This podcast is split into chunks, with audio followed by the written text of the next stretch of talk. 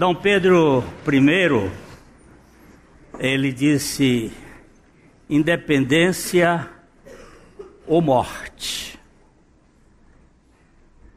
E nós dizemos: salvação ou morte.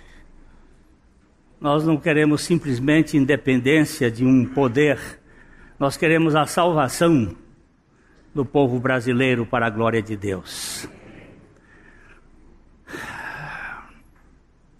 Quem pode fazer isso? O eu sou. Aquele que é, que não, não foi e não será. Ele é. Sempre é. O ontem, o hoje e eternamente. O nosso Senhor Jesus Cristo, Ele pode fazer todas as coisas. Ele é o pão da vida, que satisfaz a fome do ser humano. Quando eu vi aqui as duas filhas da Aline e do Robson, as duas cambojanas, elas falam português. Ela não fala assim correntemente, mas ela entende. Você está me entendendo, não está? Está me entendendo. Quando eu vejo estas vidas sendo alcançadas, e a fome da alma sendo morta. Não estou falando de fome de estômago, não é fome zero de um projeto. É fome essencial que a alma humana tem de amor. Amor sem troca, sem barganha, sem toma lá da cá porque Deus ama. Quando eu vejo isto, que Jesus é a luz do mundo,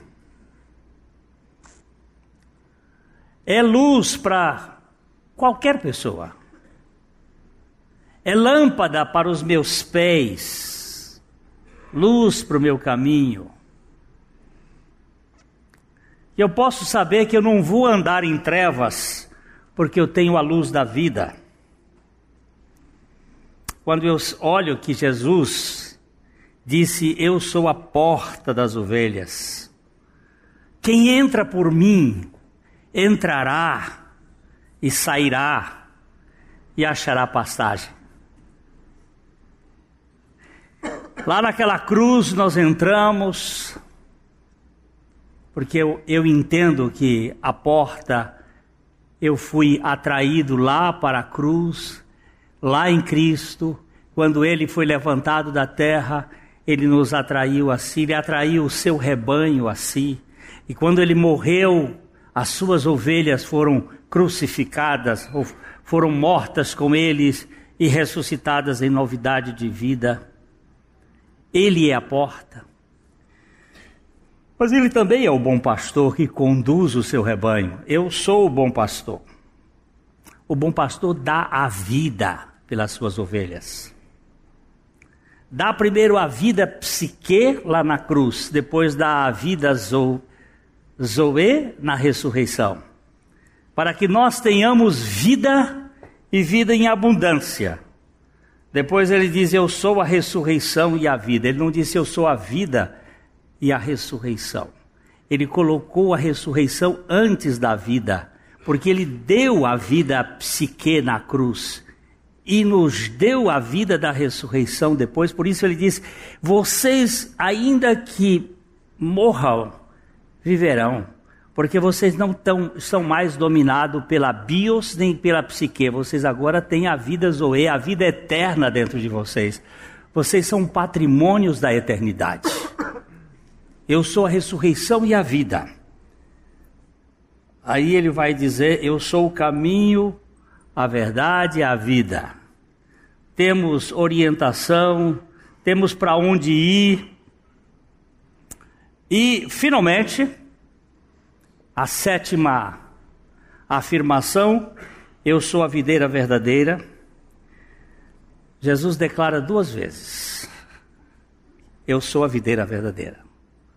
E nós vimos domingo passado que essa videira verdadeira produz em nós a alegria da salvação.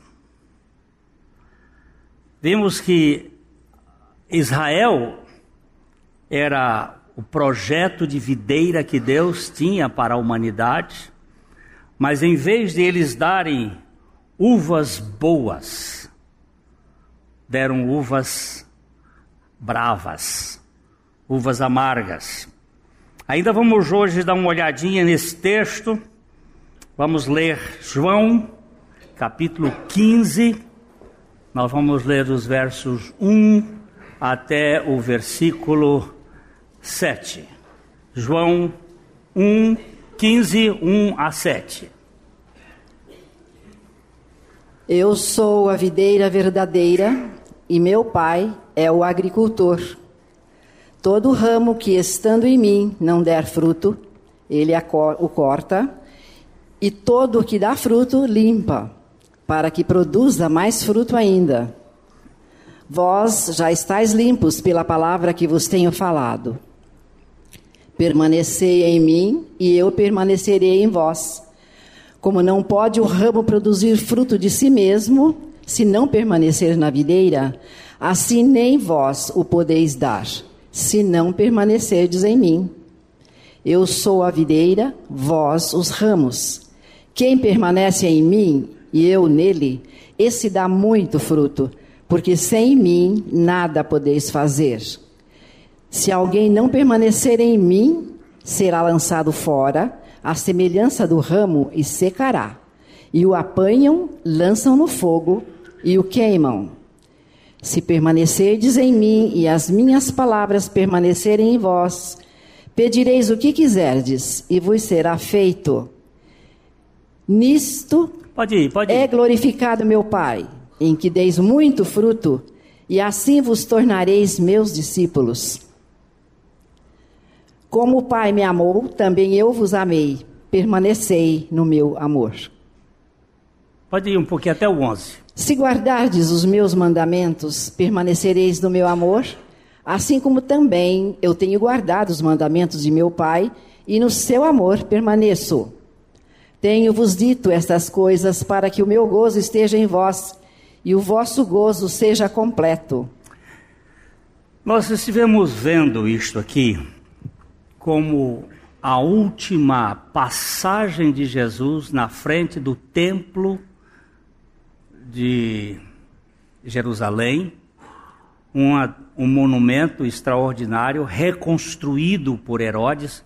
Nós falamos que aquele templo, quando foi construído por Salomão, era uma verdadeira joia, mais de 100 toneladas de ouro, mais de um milhão de toneladas de prata, pedras de, de mármore, madeiras especiais do Líbano. Era uma, uma joia. Depois ele foi pilhado, roubado no tempo de Nabucodonosor e reconstruído por Herodes o Grande, uma reconstrução bem mais modesta, porém muito bonito. A ponto dos discípulos olharem para aquele templo e dizerem: Olha que belos edifícios. E Jesus disse: Olha, mas não ficará pedra sobre pedra que não seja removida. A última vez que ele passa na frente do templo, ele teria visto uma belíssima é, videira de ouro que ficava na frente do templo, uma coisa assim monumental, com os seus cachos, e ele teria olhado para esta videira e dito: Essa é falsa. Eu sou a videira verdadeira. E o meu pai é o agricultor. Todo ramo que estando em mim não der fruto, ele corta. Mas todo o que dá fruto, ele poda, para que dê mais fruto ainda. E todas estas palavras concorrem para o versículo 11, quando ele disse, no versículo 11, ele diz: é, Tenho-vos dito estas coisas para que o meu gozo esteja em vós e o vosso gozo seja completo. Fizemos a comparação do vinho, que é o símbolo da alegria. Vocês recordem-se, por exemplo, quando as árvores quiseram um, um governador. Vamos, eu não, não pensei nisso antes, mas poderíamos ver isso em Juízes, capítulo 9. Vamos dar uma olhadinha lá. Juízes, capítulo 9. É, vamos ver aqui está bem propício para nós olharmos isso à luz das eleições modernas, da atualidade no Brasil. É, Êxodo, Gênesis, Êxodo, Levítico, Número, Deuteronômio. Aí, tá bom. Cadê juízes? Hein? capítulo 9, verso 1. Pode, pode começar por aí. Abimeleque mata os irmãos e declara rei.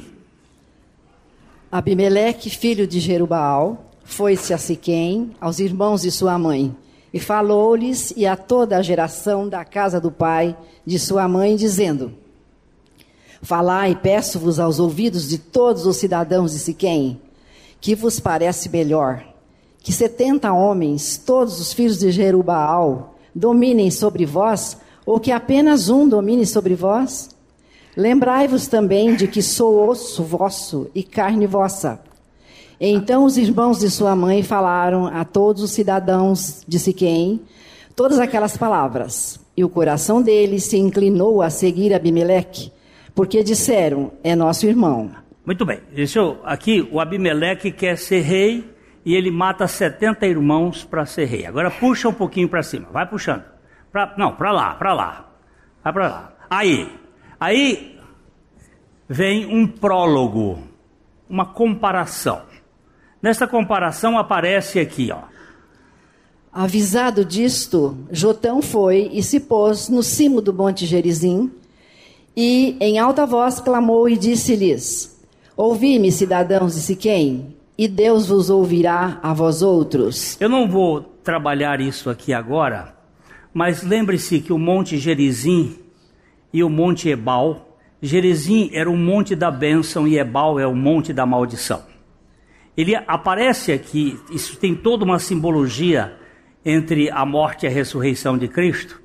E aqui temos é, ele, ele falando: ouvi a, a vós outros a palavra de Deus, Deus vai falar. Aí começa aqui uma, uma comparação, um prólogo, uma parábola. Vamos lá. Foram certa vez as árvores ungir para si um rei, e disseram à oliveira: Reina sobre nós. Porém a oliveira lhes respondeu: Deixaria eu o meu óleo, que Deus e os homens em mim prezam, e iria pairar sobre as árvores? Ó, eles procuraram primeiro a oliveira. oliveira dá o quê? Azeite. Aí ela, a oliveira diz assim: Eu tenho que fazer, meus caros eu tenho o que fazer. Iria eu pairar sobre as árvores? Eu iria governar as árvores? Eu que produzo o óleo, o azeite, uh, que é tão importante para Deus e para os homens? Caminha um pouquinho mais. Então disseram as árvores e a figueira: Vem tu e reina sobre nós. Porém a figueira lhes respondeu: Deixaria eu a minha doçura o meu bom fruto iria pairar sobre as árvores. Agora procuraram a figueira. Mas a figueira dá figos. Figos se faz doce. Um doce de figo, hein? É bom? Coisa boa. Um doce de figo. Eu iria pairar sobre as árvores. Se eu tenho o que fazer, eu produzo figos, que vai ser muito importante nas festas. Então, então disseram as árvores à videira: Vem tu e reina sobre nós. Porém a videira lhes respondeu: Deixaria eu o meu vinho que agrada a Deus e aos homens e iria pairar sobre as árvores? Essa versão diz que agrada, outra versão diz que alegra a Deus e aos homens. Deixaria eu o meu vinho que agrada a Deus e aos homens e iria pairar sobre as árvores? Para que, que serve vinho? Daqui a pouco nós vamos usar vinho aqui na ceia para tipificar a obra de Cristo que nos trouxe alegria. Ainda que a cruz não, não é o centro da alegria, a ressurreição o é. E aí então as árvores, então, só para terminar. Então todas as árvores disseram ao espinheiro: Vem tu e reina sobre nós. Respondeu o espinheiro às árvores: Se deveras me ungis, reis sobre vós, vinde e refugiai-vos debaixo de minha sombra. Mas se não, saia do espinheiro fogo que consuma os cedros do Líbano. Opa, bichinho valente. Olha, eu sou bom, eu sou capaz. Se vier, eu vou me refugiar debaixo de mim, eu vou ser aquele que vou governar mesmo. Os espinheiros normalmente entram na política. Normalmente. É difícil ter oliveira, figueira e videira, porque eles têm muita coisa boa para fazer. Mas o que eu queria é só esse aqui. A videira ela produz o vinho que é o símbolo da alegria. E nós falamos da alegria da salvação. Se você não é uma pessoa alegre, alguma coisa está errada na sua vida espiritual. Eu não estou dizendo se você não passa por momentos de tristeza, porque todos nós estamos num mundo caído, um mundo destroncado, com problemas, mas se você não é alegre, porque a Bíblia diz que Paulo ele diz assim, triste, mas sempre alegre. Alguma coisa está errada. Como disse o reverendo Vance Havner, tem algum buraco, tem algum lugar vazando na sua vasilha. Está vazando. E nós procuramos olhar a alegria como a característica de uma pessoa salva. Eis que eu vos trago uma nova de grande alegria, que será para todo o povo. Que é: hoje na cidade de Davi vos nasceu Cristo Senhor, o Salvador da humanidade. Ele trouxe salvação. Se ele trouxe salvação, nós podemos nos alegrar. Tanto é que o, o apóstolo Paulo, depois de descrever uma crise de duas mulheres na igreja de Filipos, que estavam disputando espaço, ele termina, depois começa dizendo: Alegrai-vos sempre no Senhor. Outra vez digo: alegrai-vos. Porque ele está no imperativo.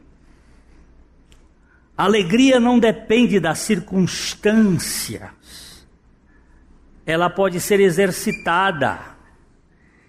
E a vida cristã é uma vida, alegrai-vos sempre no Senhor. Outra vez digo, alegrai-vos. Imperativo.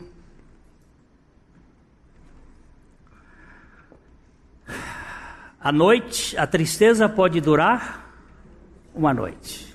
Mas a alegria aparece no romper da manhã. Você sabe o que, é que significa mais ou menos para mim isto? A tarde da sexta-feira sombria apontava para um calvário cruel, mas aquela manhã radiante da ressurreição fala da minha grande alegria a alegria da madrugada. A noite pode ser escura, mas eu tenho certeza, guarda a que horas estamos da noite. Ela vai passar. E a alegria do Senhor vai irradiar o nosso coração. Creio, irmãos, que o fruto da videira é uma vida que transmite a satisfação da suficiência de Jesus Cristo na sua vida. Eu não tenho mais culpa. Não tenho mais culpa para me governar. Por quê? Porque Romanos 8:1 vai dizer plenamente. Romanos 8:1. Vamos dar uma olhadinha nesse texto? Agora, pois, já nenhuma condenação há para os que estão em Cristo Jesus. Por favor, dá uma olhada nesse texto. Agora, pois, já nenhuma condenação há para os que estão em Cristo Jesus. Dentro daquele gabinete, há many, many years ago, há muito tempo atrás, entra uma senhora em choro, em pranto, e ela começa a conversar comigo, e ela dizia: Não tem mais perdão, não tem perdão. Eles gritam no meu ouvido, eles gritam no meu ouvido: Assassina, assassina. E diz: Quem grita no seu ouvido? Eles gritam no meu ouvido: Assassina, você não tem perdão, assassina. Mas quem grita no seu ouvido? E eu levei uns três a cinco minutos conversando com ela para tirar quem eram estes cruéis que gritavam no ouvido dela: assassina, assassina. E no final ela disse: as cinco crianças que eu abortei. Eu matei os meus filhos, eu sou uma assassina, e eles gritam no meu ouvido: você não tem mais perdão. Eu peguei o Salmo 103. Vamos pegar o Salmo 103. Salmo 103. Versos 1, 2 e 3. Bendize. Bendize, ó minha alma, ao Senhor, e tudo o que há em mim, bendiga ao seu santo nome. Bendize, ó minha alma, ao Senhor, e não te esqueças de nenhum só dos seus benefícios ele é quem perdoa todas as tuas iniquidades, quem sara todas as tuas enfermidades. Pode ir até o 4. Quem da cova redime a tua vida e te coroa de graça e misericórdia. Aqui é o quinto. Quem farta de bens a tua velhice, de sorte que a tua mocidade se renova como a da águia. Agora volta para o 3. É Ele quem perdoa todas as tuas iniquidades e quem sara todas as tuas enfermidades. Eu pude me debruçar com ela ali na palavra de Deus, que não há pecado ou culpa que ele não pôde perdoar. E trabalhamos ali à luz da palavra de Deus, o que Jesus fez ali na cruz. Que aquela morte não era uma morte solitária. Não estava ali um homem morrendo. Ali tinha uma morte solidária. Ali tinha um homem morrendo e levando a morrer com ele um bando de gente. E possivelmente ela pudesse estar lá ali naquele caso. Bastava ela exercer a mão da, da piedade, estender a mão e dizer: Senhor, eu recebo. Oramos. E ela orou. E quando terminou de orar, ela disse assim: A culpa desapareceu. Porque é instantâneo. Agora não há mais condenação para os que estão em Cristo Jesus. Por que não há condenação? Se voltarmos lá para Romanos 8:1, não há condenação porque houve uma lei que neutralizou outra lei. Por quê?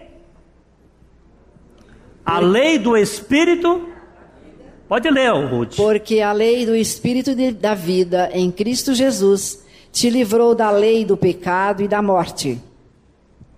São duas leis: a do pecado e da morte, e a lei do Espírito da vida em Cristo Jesus. Uma neutraliza a outra. Avião voa? Avião voa? Você vieram de Camboja para cá de quê? De jumento? De avião. E o avião voou. Mas ele estava sendo puxado, não estava? A lei da gravidade está puxando. Mas por que, que o avião voa? Porque tem uma outra lei que está vencendo aquela lei. A lei da aerodinâmica. Ele está quebrando a lei da gravidade. Não é que a lei do pecado desapareceu, é que a lei do pecado não tem mais poder sobre a lei do espírito da vida em Cristo Jesus. E isto traz alegria, porque não tem mais condenação.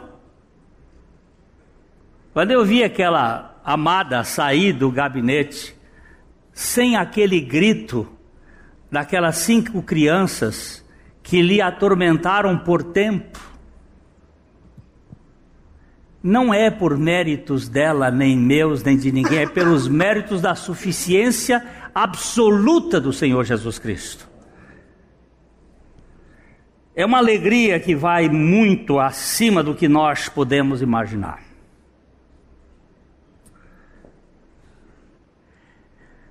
Nós temos aqui, entretanto, uma questão. Vamos voltar para João 15 e vamos olhar o versículo. Vamos ver, ver o verso 2 e depois o versículo.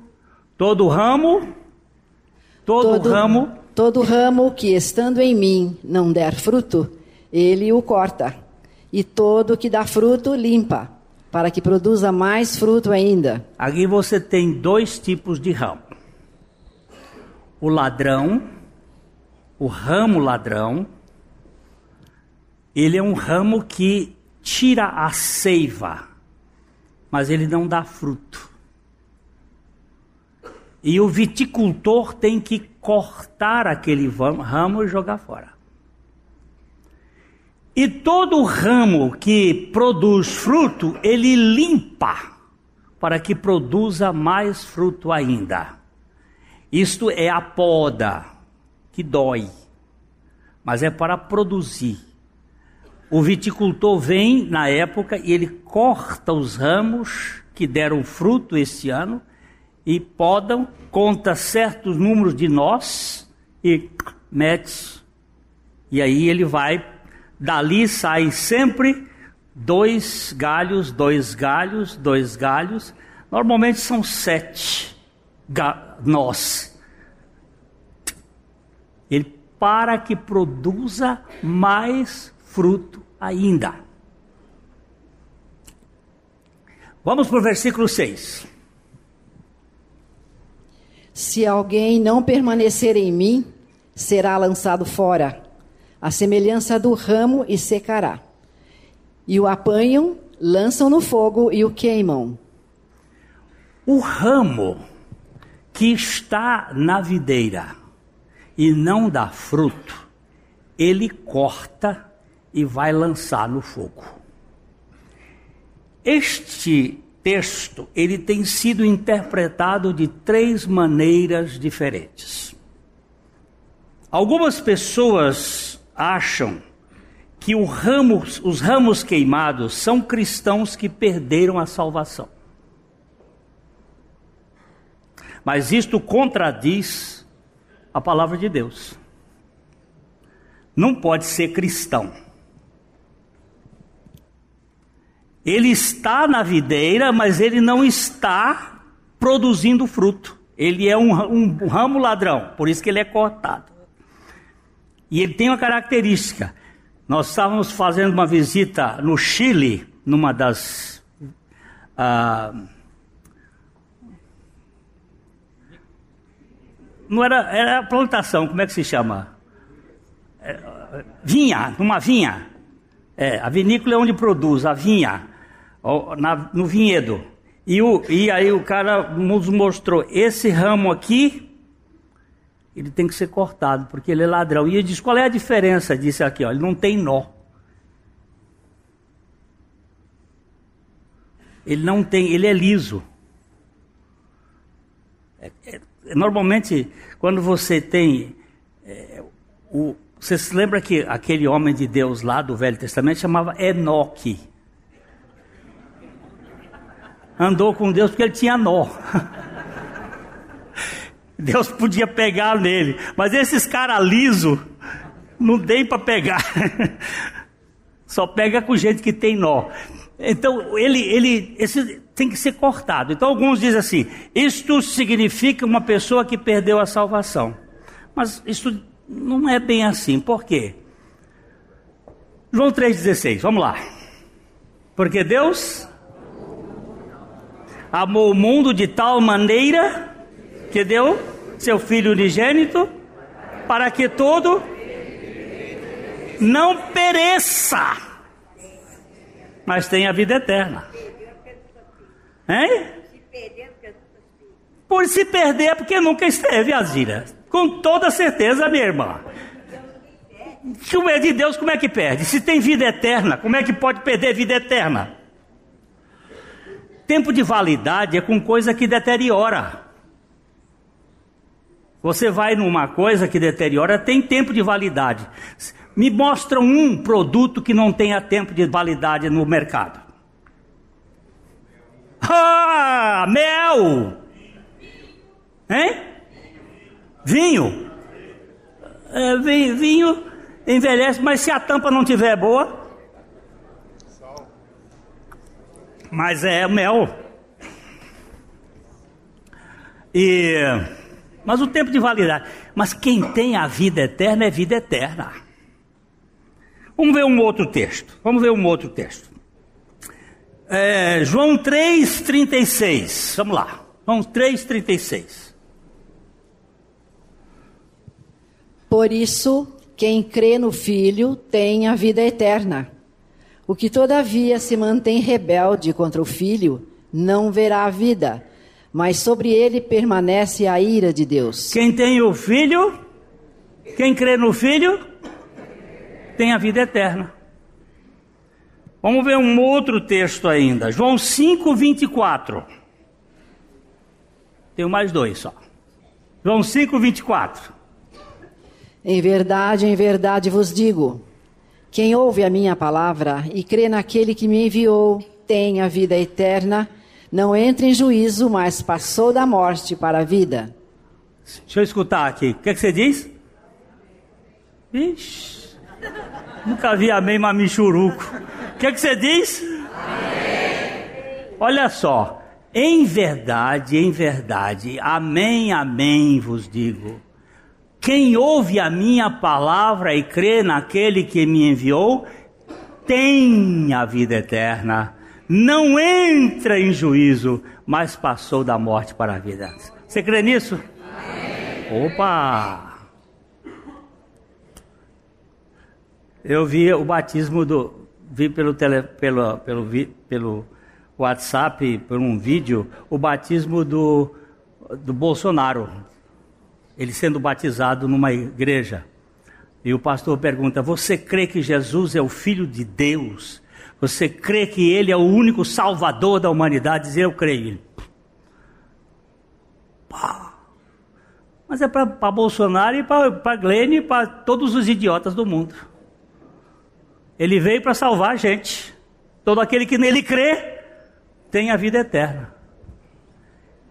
Vamos ver mais um texto? João 10. João 10, João 10, 28 e 29.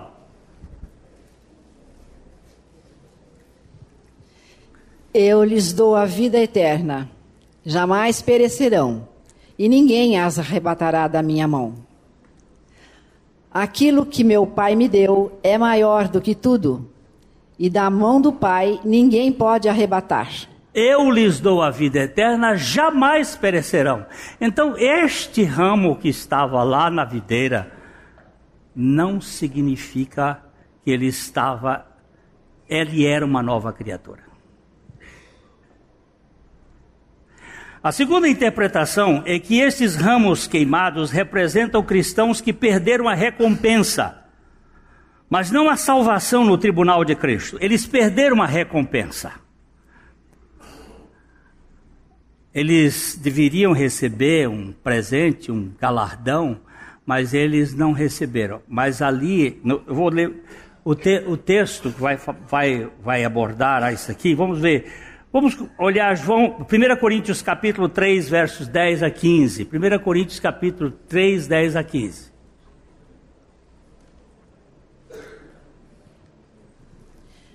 Segundo a graça de Deus que me foi dada, lancei o fundamento como prudente construtor, e outro edifica sobre ele. Porém, cada um veja como edifica.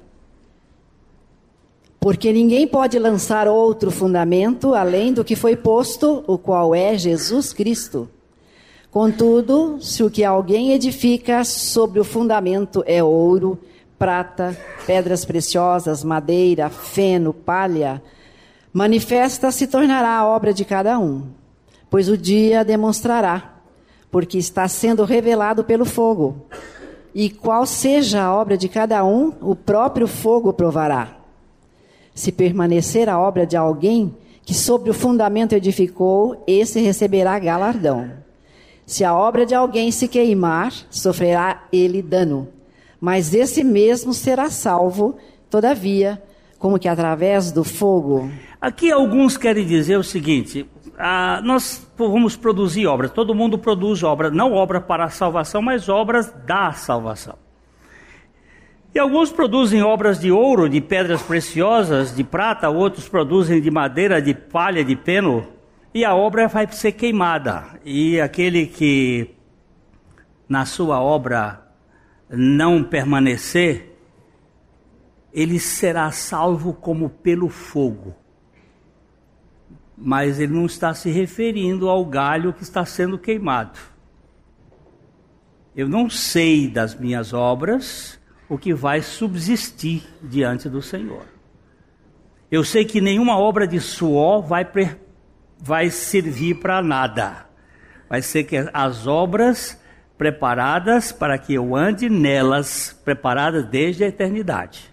Porque essas obras da carne, elas não prestam para nada, serão queimadas.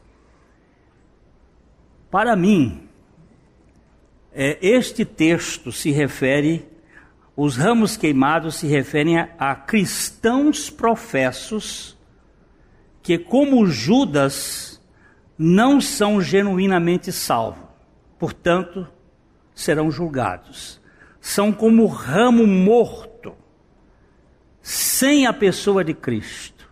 Estão espiritualmente mortas, estão na igreja, mas não estão em Cristo fazem parte da igreja, são membros da igreja, mas não estão em Cristo. Porque eles não têm a vida de Cristo. Agora eu preciso desse tempinho de vocês para ver a parábola do joio rapidinho. Eu sei que estamos em cima do tempo. Mateus capítulo 13. Vamos ler os versos 24 a 30 e depois a explicação, rapidinho. Mateus 24, 13. Jesus, nesse capítulo 13, ele falou sete parábolas. Sete parábolas. Das quais duas trouxeram os discípulos a perguntar para ele o que significavam essas parábolas. As duas é do trigo e a do joio. As outras, os discípulos não se interessaram em saber qual era o significado daquelas parábolas. Eles só perguntaram: por que o senhor fala por parábola? Ele disse: para que, ouvindo, ouçam e vendo, vejam, mas não se convertam e sejam por mim curados ou salvos. Você não pode se converter, você tem que ser convertido por Deus. Porque se você se converter, você vai se converter com a sua própria capacidade pecaminosa. E isso Deus não aceita. Nós temos que ser convertidos pelo Senhor. Então, aqui no verso, o, a parábola do trigo, é uma, do, do joio, é uma parábola muito interessante. Outra parábola lhes propôs, dizendo: O reino dos céus é semelhante a um homem que semeou boa semente no seu campo. Mas enquanto os homens dormiam, veio o inimigo dele, semeou o joio no meio do trigo e retirou-se. E quando a erva cresceu e produziu fruto, apareceu também o joio. Então, vindo os servos do dono da casa, lhe disseram: Senhor, não semeaste boa semente no teu campo? De onde vem, pois, o joio? Ele, porém, lhes respondeu: Um inimigo fez isso. Mas os servos lhe perguntaram: Queres que vamos e arranquemos o, o joio? Não, replicou ele, para que ao separar o joio não arranqueis também com ele o trigo. Deixai-os crescer juntos até a colheita, e no tempo da colheita direi aos ceifeiros: Ajuntai primeiro o joio, atai-o em feixes para ser queimado, mas o trigo recolhei-o no meu celeiro. O Senhor diz: Ó, tem uma plantação, tem um trigo, foi plantado, mas o inimigo de noite veio e plantou o joio. Quer que arranque? Não mexe. Hoje, um dos meus teólogos principais, ele não está aqui agora, irmão Antônio. Irmão Antônio é o homem do carrinho que anda pela rua com, pregando ele põe as mensagens e fica ali na frente. O Antônio sempre tem umas pegadinhas. E ele perguntou para mim, Pastor Glênio, onde, onde Satanás se esconde? Diga isso é pegada. Onde Satanás se esconde? É, onde é o esconderijo de Satanás? Disse, eu não sei não, irmão. Ele disse, na igreja ele bota os filhos dele dentro da igreja. Ele diz: O senhor sabe que você está certo? O inimigo vem e planta o joio, mas você não sabe discernir. A segunda vez que nós fomos a Israel, o, o, o nosso guia, o Noah, ele nos chamou assim à parte e disse: Glênio, você já viu um joio? Eu disse: Não, eu só conheço o joio de, de literatura. Ele disse: Vem ver aqui. Aí nós entramos numa num, plantação de trigo e ele disse: Agora acha o joio aqui. Eu olhei, olhei, eu disse: Não sei. Aí ele foi lá e pegou um assim e disse: Olha aqui. Primeiro ele se fixa na terra. As raízes do joio estão muito profundamente fixadas na terra. Por isso que Jesus disse: Não mexa, porque as raízes dele vão mexer na raiz do trigo. Quando você tirar a raiz do trigo, abala. Não mexa no joio. Segunda coisa, ele é empinado. Você, você, quer saber quando, quando é joio na igreja? Dá uma cutucada. Se levantar a cabeça, você pode saber que é joio. Deu uma cutucada e ele levantou, ficou empinadinho assim. Você pode passar foice nele. Só por cima. A terceira coisa é que ele é xoxo. Ele não tem, não tem o caroço, é vazio. Ele tem o cacho, mas o cacho é xoxo. Sabe o que é xoxo? Sabe? É vazio, não tem, não tem a alegria. Não tem a alegria da salvação, é xoxo. Aí Jesus contou a parábola e ele disse: Deixai-os crescer juntos. Não mexa. Não é tarefa sua. Os discípulos ficaram impressionados. E agora vamos ver a explicação nos versículos 36 a 43. 36 a 43. Então, despedindo as multidões, foi Jesus para casa. E chegando-se a ele, os seus discípulos disseram: Explica-nos a parábola do joio do campo.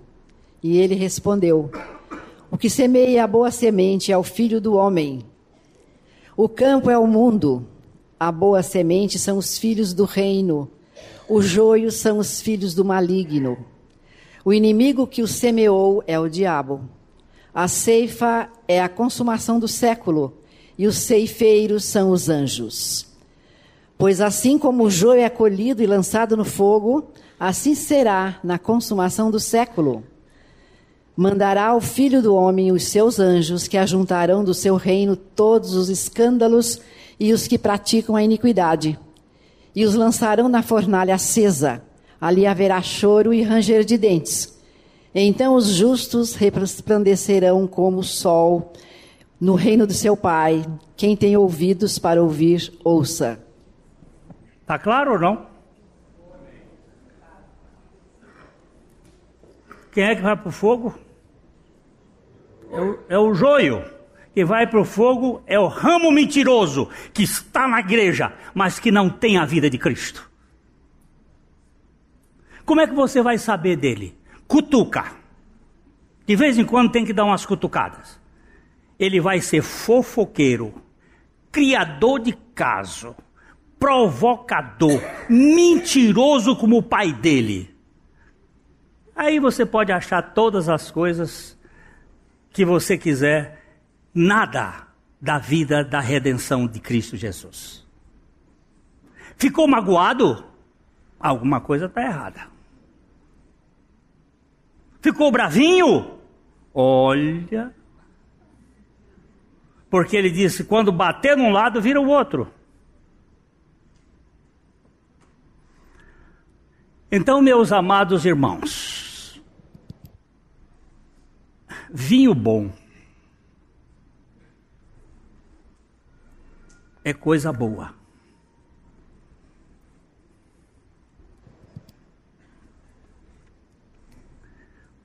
Um Felipe Rotino, hoje ele custa. Cadê os compradores de vinho? Quanto custa mais ou menos um Felipe Rotino? 6.850 pesos com um preço excelente da Argentina. Faz a conta. 1.13, 0.13. 6.850. Quanto? 890 reais.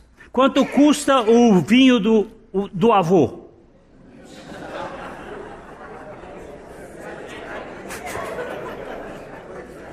Por que, que um custa 850 reais e o outro custa dezão?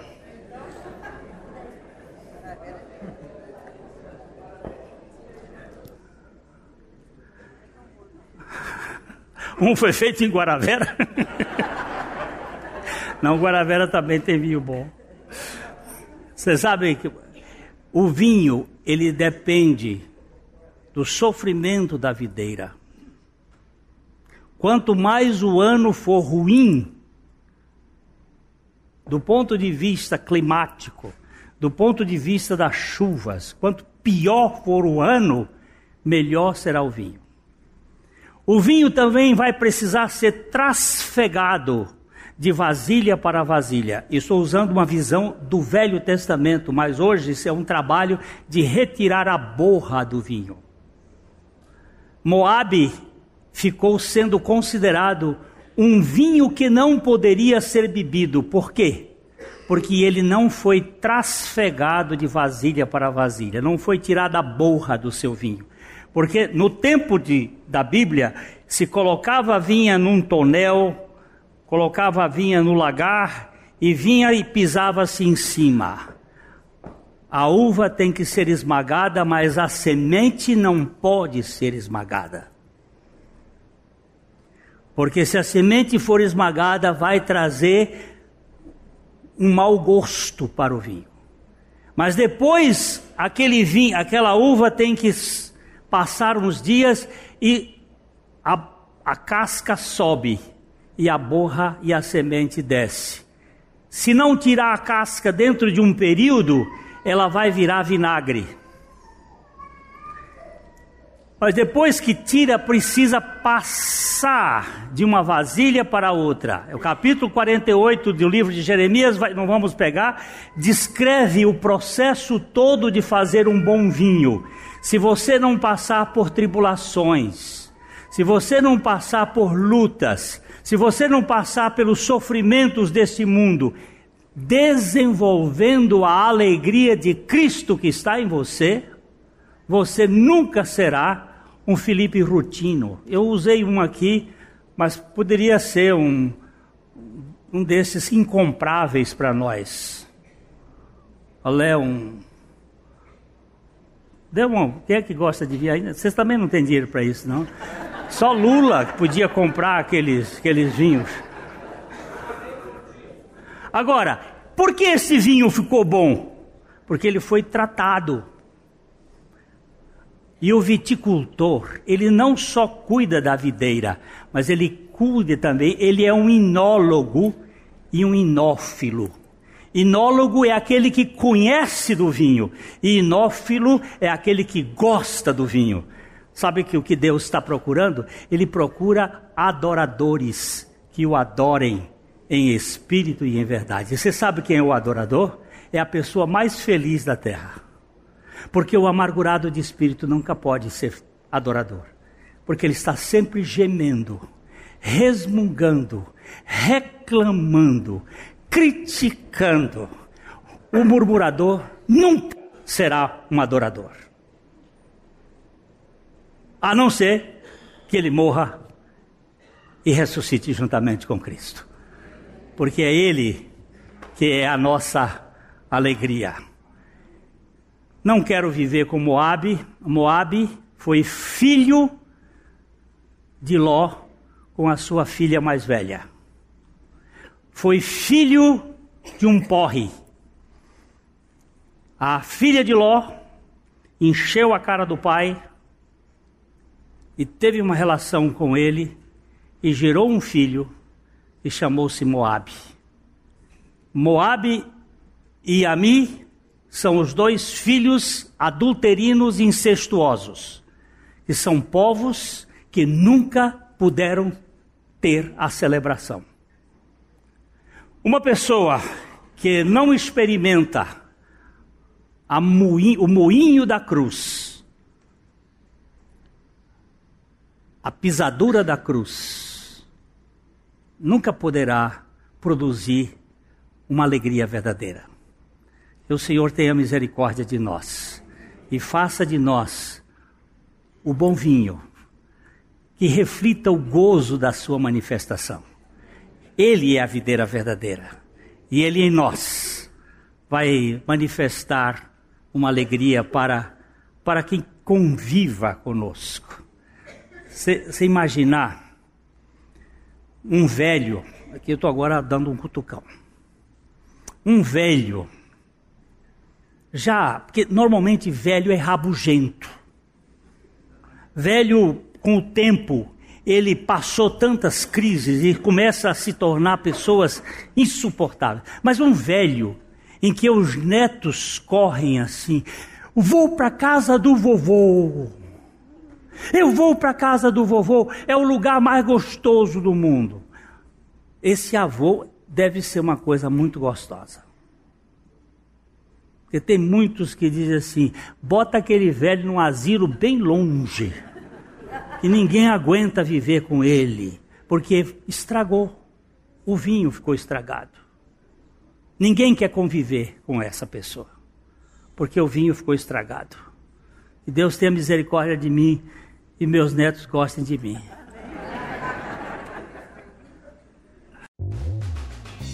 A Livraria PIB Londrina procura selecionar cuidadosamente seus títulos e autores a fim de oferecer um conteúdo alinhado com o Evangelho de Jesus Cristo. Bíblias, livros de teologia, devocionais, literatura infantil, biografias, comentários bíblicos e muito mais. Dispomos também de um acervo de CDs e DVDs das mais de 5 mil mensagens ministradas na primeira Igreja Batista em Londrina. Visite a Livraria PIB Londrina e conheça ainda mais.